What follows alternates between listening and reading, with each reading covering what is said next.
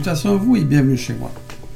J'ai croisé aujourd'hui un commentaire d'une personne qui souffre depuis une bonne vingtaine d'années. Euh, elle est suivie par un médecin, mais ça semble pas fonctionner. Je ne sais pas de quoi elle souffre, mais elle prie, elle a de l'espoir et, et la guérison ne vient pas, ses prières ne sont pas exaucées. Pourquoi certaines personnes, ça semble fonctionner, pas elles?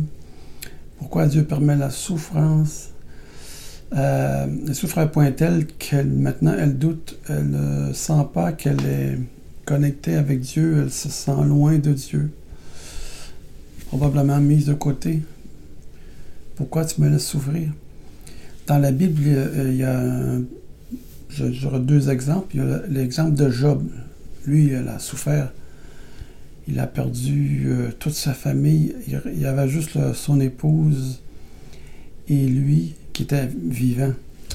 Il a souffert près de la mort, rejeté de tous. Il avait tout perdu.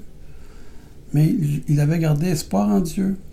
Et dans les temps de souffrance, le livre de Job, c'est un bon livre à lire. On voit Dieu nous parle à travers les souffrances de Job. Parce que Dieu a le même regard sur nous que sur Job, dans le fond. Mais il y en a un autre qui souffrait aussi beaucoup, c'est l'apôtre Paul. En 2 Corinthiens chapitre 12, je vais lire ici.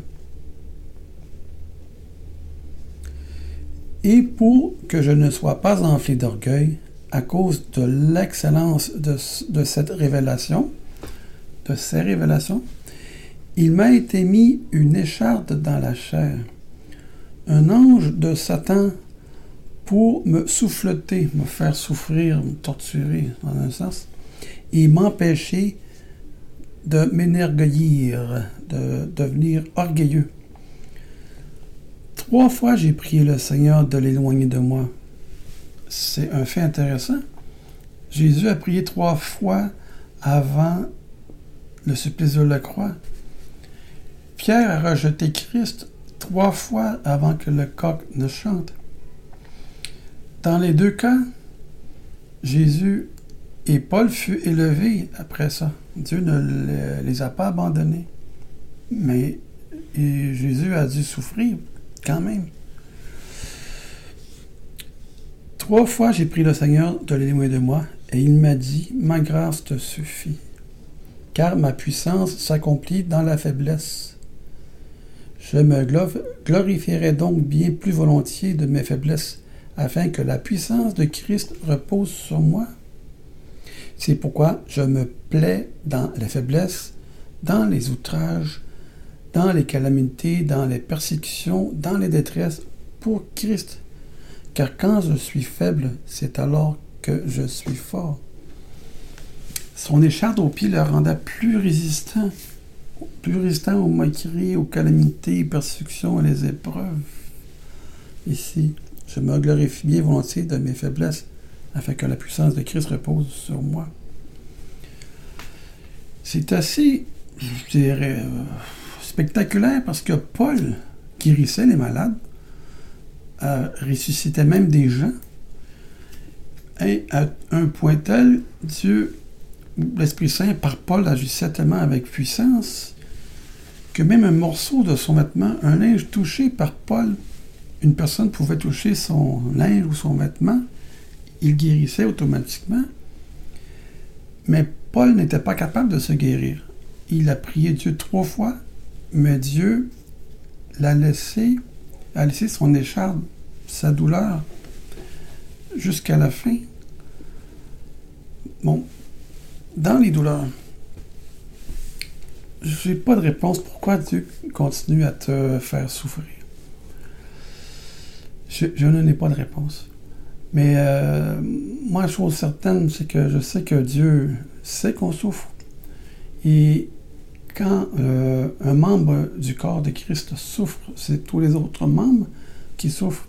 Et quand un membre se réjouit, tous les, membres euh, du corps de Christ se réjouissent d'autant. Bon.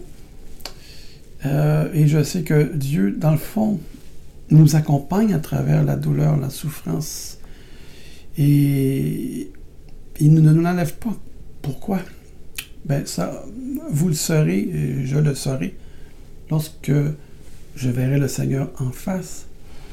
Parce que moi, j'ai l'espérance que les souffrances sont temporaires. Je sais que des, souffrir des années, mais les années, c'est rien côté de l'éternité. Je sais qu'un jour, le jardin d'Éden va être euh, restitué, réétabli, le royaume va être finalement euh, une vérité. Le plan A initial de Dieu va se réaliser. Et c'est là qu'il n'y aura plus de douleur, plus de mort, plus de, grincement de dents, de crainte ou de souffrance. Dieu essuiera toute l'âme de nos yeux. Des belles choses viennent, mais entre-temps, il faut continuer à tenir jusqu'au bout et ne pas laisser la souffrance euh, détruire la relation. C'est ce que l'ennemi veut. Veut, comme dans Job, l'ennemi a essayé de détruire Job pour que Job maudisse Dieu finalement et que Job soit perdu. Non, vous êtes plus fort que Satan. Pas vous, mais celui qui est en vous est plus fort que l'ennemi. Et il ne faut pas oublier aussi que, principalement, nous, les chrétiens, sommes la cible des démons. N'oubliez pas que le tiers des étoiles sont maintenant été projetés sur la terre. Le tiers des étoiles, ça fait plusieurs démons par personne, par chrétien. il faut s'attendre à ces choses-là. Il faut s'attendre que nos frères et sœurs soient persécutés comme en, Corée du Nord, en Chine. Mais ils restent chrétiens jusqu'à la fin parce qu'ils savent qu'au bout, il y a la victoire. Sur ce, je vous invite à lire le 2 Corinthiens chapitre 7 ou aussi le livre de Job. Mais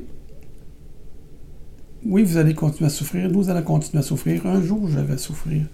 Mais mes souffrances présentes, mes souffrances futures, je les mets au pied de la croix de Christ.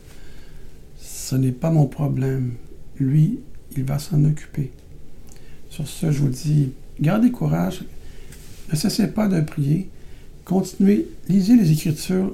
L'Esprit Saint va vous faire voir des choses. Dieu va vous parler à travers les Écritures.